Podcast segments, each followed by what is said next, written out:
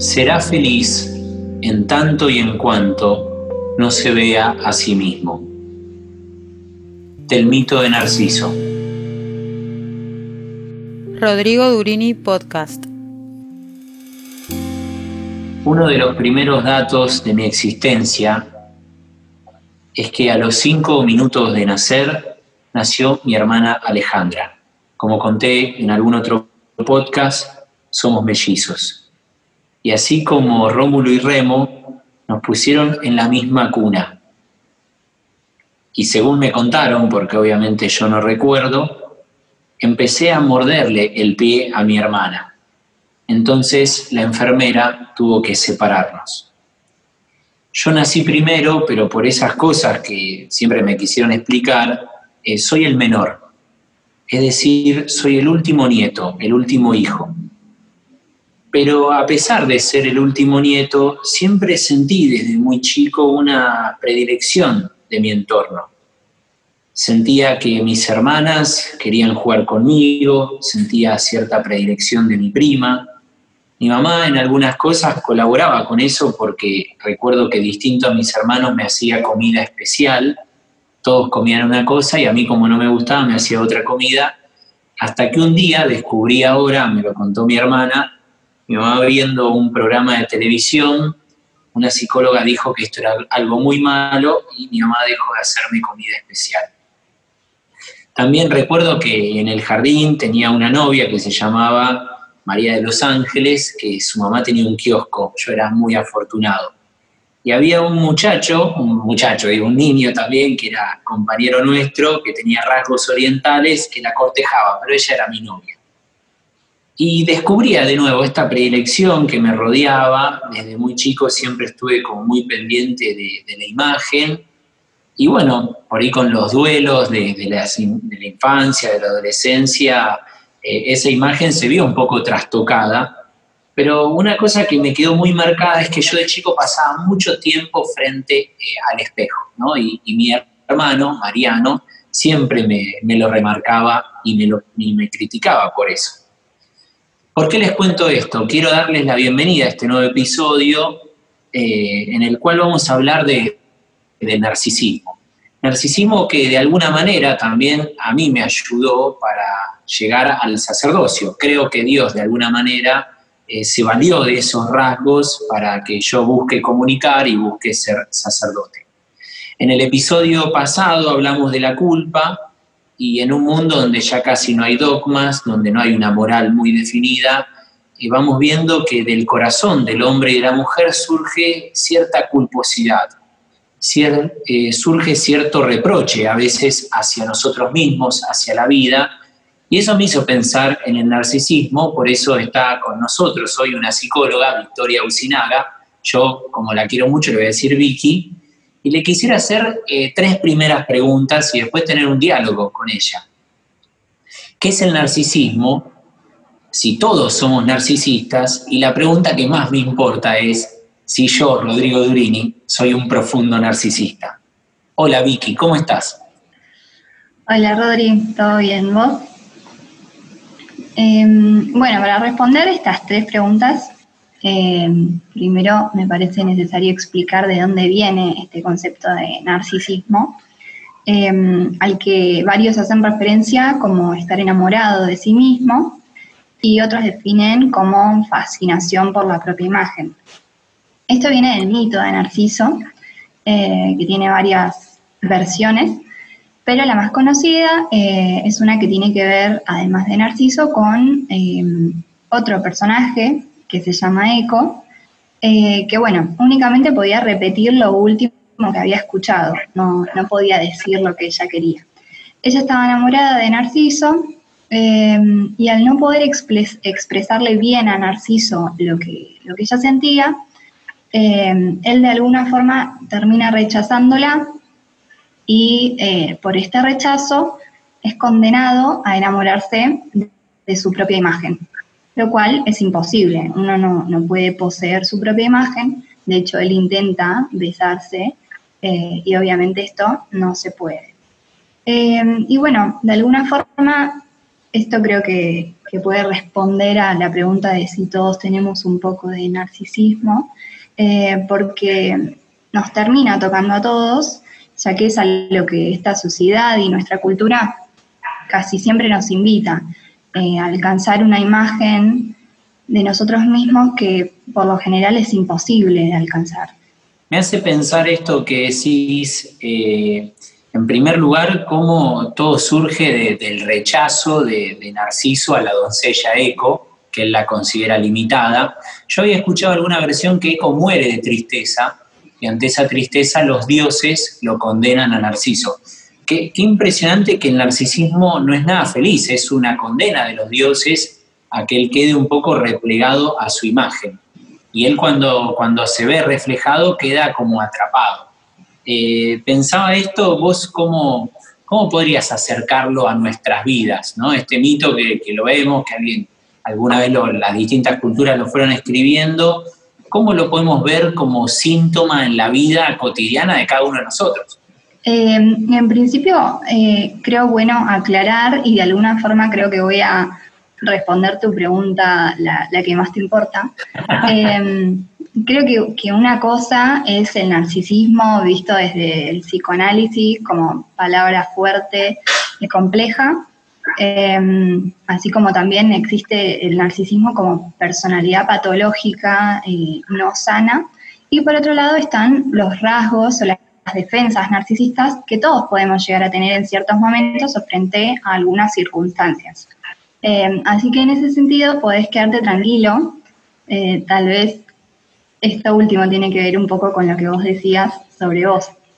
Voy a estar un poco aliviado de pensar que no soy un profundo narcisista, sino que tengo rasgos narcisistas en mi personalidad.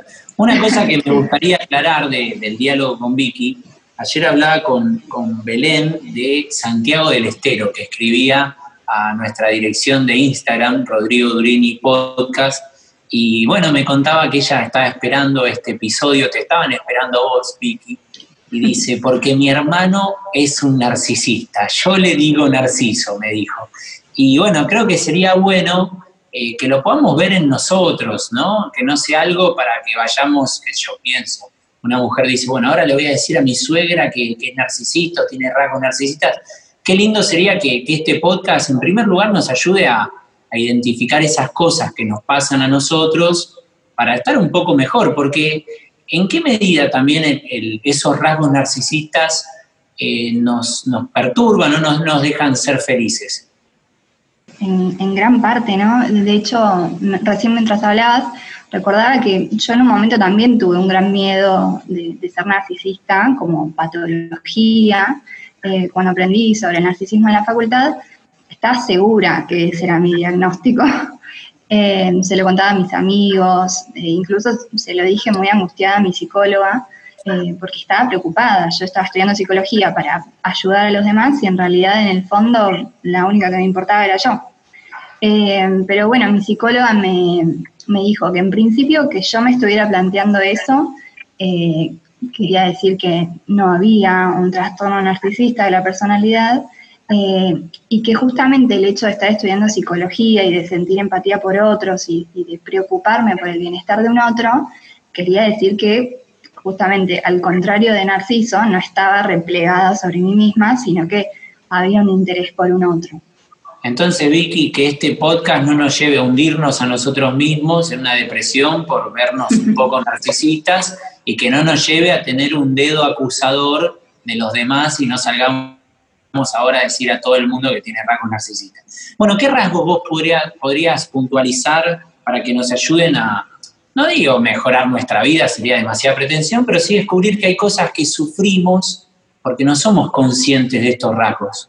Bueno, en principio se me ocurre esto de que son personas eh, muy perfeccionistas, que se enfocan en los detalles eh, y que quieren alcanzar eh, expectativas o que tienen exigencias muy altas.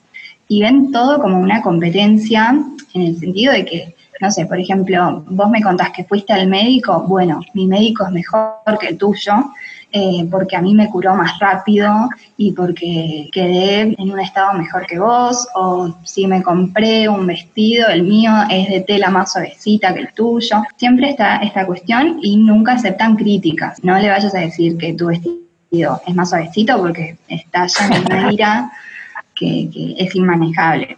Porque se sienten grandiosos, sienten que no hay nadie mejor que ellos eh, y siempre están buscando destacar o impresionar al otro para que este otro los admire y diga, che, mirá, qué bien que le queda el vestido. Es como que se reconfortan en eso. Y en este sentido también se vinculan medio por conveniencia, ¿no? Las relaciones que tienen con los demás vienen a partir de si el otro le aporta algo valioso o no. Si es así, buenísimo, se mantiene con esa persona, la idealiza, la hace destacar, eh, la elogia, pero si el otro ya dejó de darle eso valioso que le estaba dando, o si no le aporta nada que lo beneficie, lo hace a un lado, lo desvaloriza, eh, lo devalúa y hasta, no sé, lo excluye, lo burla. Esto que vos decís lo veíamos un poco en el podcast de la escucha, que a veces eh, cuando no escuchamos es porque esperamos que el otro amplifique eh, nuestras ideas, nuestros conceptos, eh, entonces no nos abrimos al don del otro, a la novedad del otro, sino en el fondo queremos escuchar lo que queremos escuchar, ¿no? Y sobre todo que sea algo, como decís vos, que que somos grandiosos. Yo soy muy competitivo, Vicky, te debo confesar, soy sumamente competitivo, ninguna, nada, no me puedo relajar en el tema de competencia, pero bueno, lo sufro, pero también pienso lo siguiente, cuando uno también lo asume, lo entiende, le pone palabras, hay como un alivio, ¿no? O sea, no es lo mismo ser competitivo y no saberlo que decir, bueno, yo la verdad que soy bastante competitivo y por eso me permite en algún momento relajar, ¿no? Sí, sí, sí. De hecho, las personas narcisistas o algún rasgo del narcisismo es no poder reconocer estas faltas, mucho menos las emociones. Es como esa, esa idea de que las emociones te hacen débil. Así que en tu caso, por ejemplo, reconocer que, sos competitivo y que eso en algún punto te genera un daño o, te molesta en algún sentido, hace, como te decía antes, que no seas un narcisista. Este podcast está dedicado a mí, nada más que a mí. Bueno, ¿qué otros rasgos va viendo, Vicky?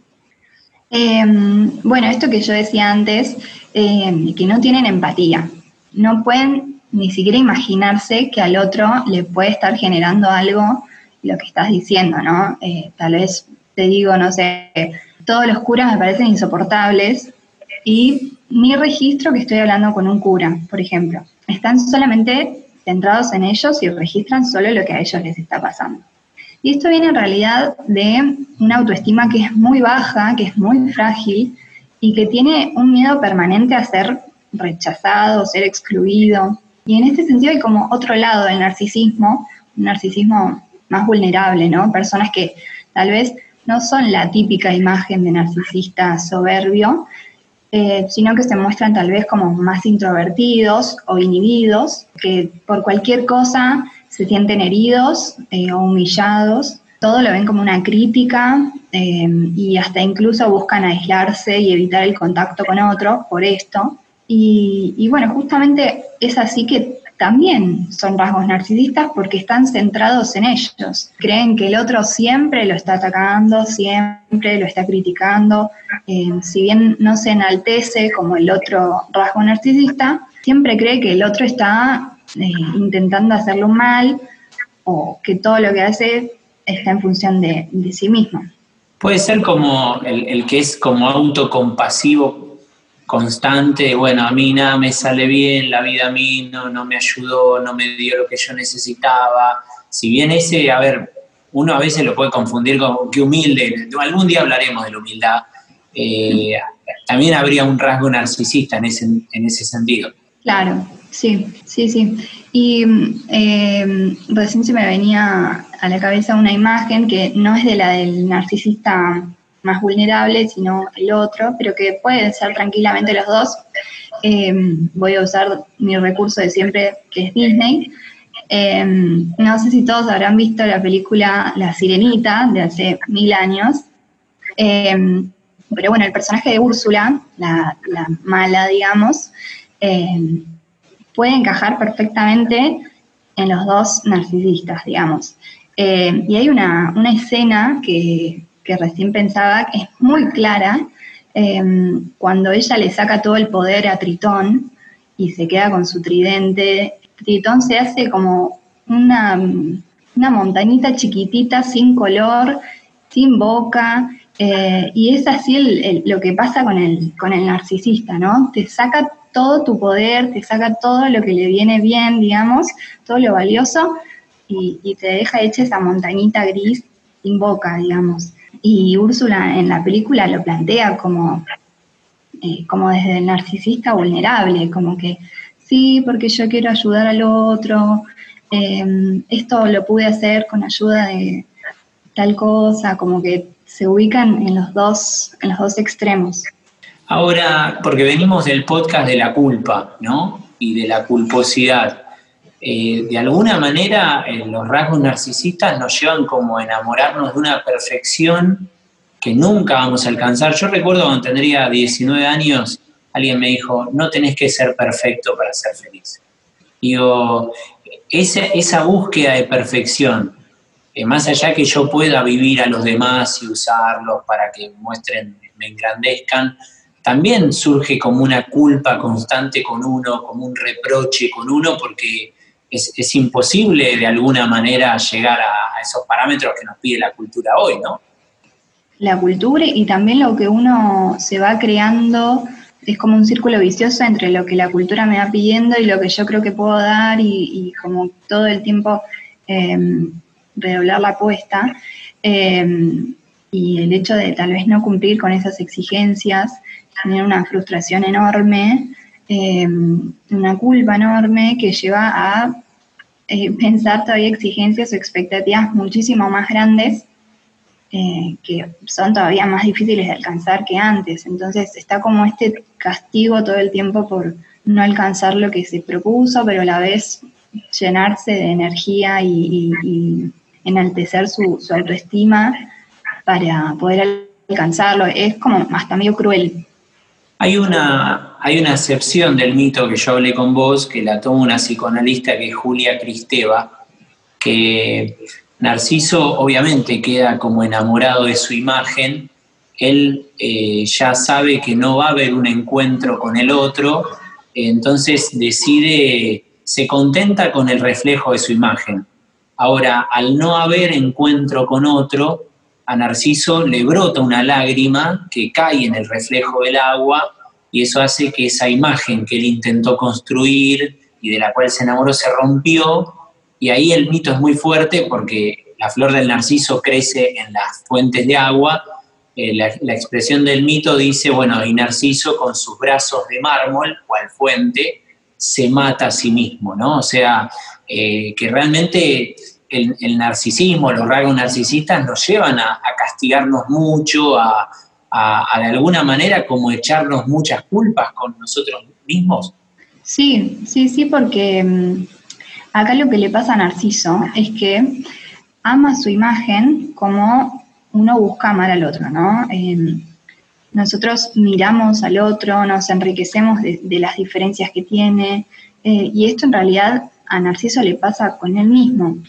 Entonces nunca termina llenándose, nunca crece, nunca se transforma y se genera este sentimiento de vacío, de insatisfacción, eh, que, está muy presente también en, los rasgos narcisistas, eh, porque no se busca tal vez la, eh, la realización en el ámbito que te gusta, sino que se busca el éxito en sí, o no, se busca eh, aprender cuando se estudia, sino que se busca el 10 concreto, el trofeo, el que el profesor me felicite. Qué importante esto que decís de que me pierdo la riqueza del otro, ¿no? Al estar replegado sobre sí mismo, no tengo esa riqueza del otro. Y en eso pienso un poco, eh, un poco para salir de esto. Uno dice, bueno, un poco me pasó con el tema de la culpa. Son temas muy engañosos porque si los hablamos mucho podemos como quedar atrapados.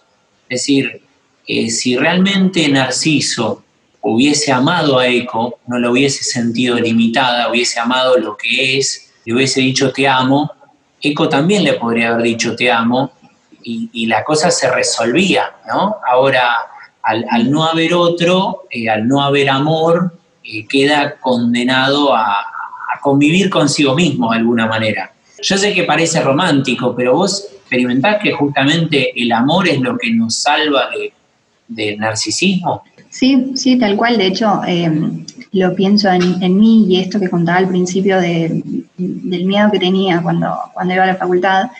Si yo tal vez no hubiera, no hubiera confiado en mi psicóloga em, y le hubiera contado esto que me pasaba, o tal vez si no hubiera amado lo suficiente esto que, estudié y a lo que me dedico, tal vez nunca habría llegado a, a contarle esto que me preocupaba y así nunca habría podido tomar lo que ella me dijo y, esto que me hizo ver de una forma que yo ignoraba y que jamás se me habría ocurrido sola, ¿no? Como que tal vez eh, acá no se ve eso romántico que vos decís, pero bueno, sin dudas también es amor porque confié en mi psicóloga y es amor también por, lo que yo siento por la psicología. Eh, así que sí, pienso, pienso lo que vos decís. Por ahí hay que romper con una imagen que está como en el inconsciente colectivo de que, de que el narcisista es el que se ama en demasía, ¿no? El narcisista es, es un triste enamorado de sí que es impotente para, para amar, ¿no? Amar, amarse así, amar a la vida, amar al otro. Esto de que yo contaba del espejo, ¿no? El, que está todo el tiempo frente al espejo viendo si, si realmente es agradable, ¿no? Si realmente llega a ese parámetro.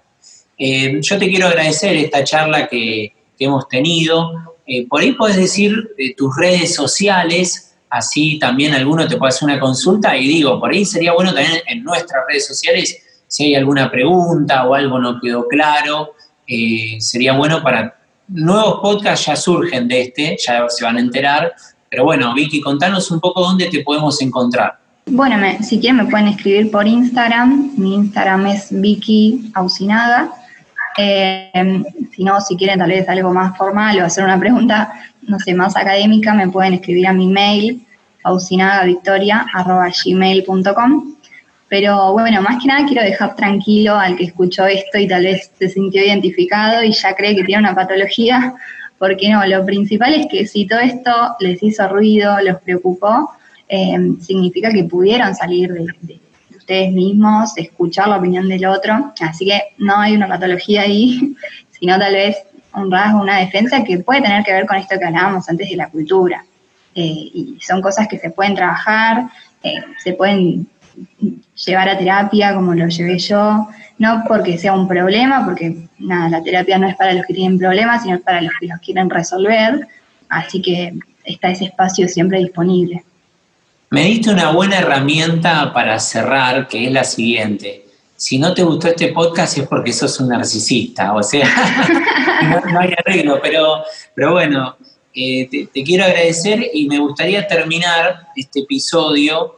Eh, mucha gente me habló del final, del de la culpa, ese poema de Borges, Remordimiento, que es muy bueno, pero que también, también de alguna manera hay que salir del tema de la culpa y hay que salir de, del tema del narcisismo. Y a mí me gusta mucho un poema de Amado Nervo que él lo escribe al final de su vida, donde ha encontrado una justa estima de sí, de la vida y de los demás. El poema se llama En paz, te lo dedico a vos Vicky y a todos los que nos escuchan. Muy cerca de mi ocaso, yo te bendigo vida porque nunca me diste ni esperanza fallida, ni trabajos injustos, ni pena inmerecida. Porque veo al final de mi rudo camino que yo fui el arquitecto de mi propio destino. Que si extraje las mieles o la hiel de las cosas, fue porque en ellas puse hiel o mieles sabrosas. Cuando planté rosales, coseché siempre rosas. Cierto a mis lozanías va a seguir el invierno, mas tú no me dijiste que mayo fuese eterno. Hallé sin duda largas noches de mis penas, mas no me prometiste tan solo noches buenas, y en cambio tuve algunas santamente serenas. Amé y fui amado, El sol acarició mi faz. Vida, nada me debes. Vida, estamos en paz. Gracias Vicky y hasta nuestro próximo encuentro. Curiosamente, el hombre empieza a existir en la medida que desaparece. Pablo. Rodrigo Durini Podcast. Ahora también podés seguirnos en Instagram y Facebook, arroba Rodrigo Durini Podcast.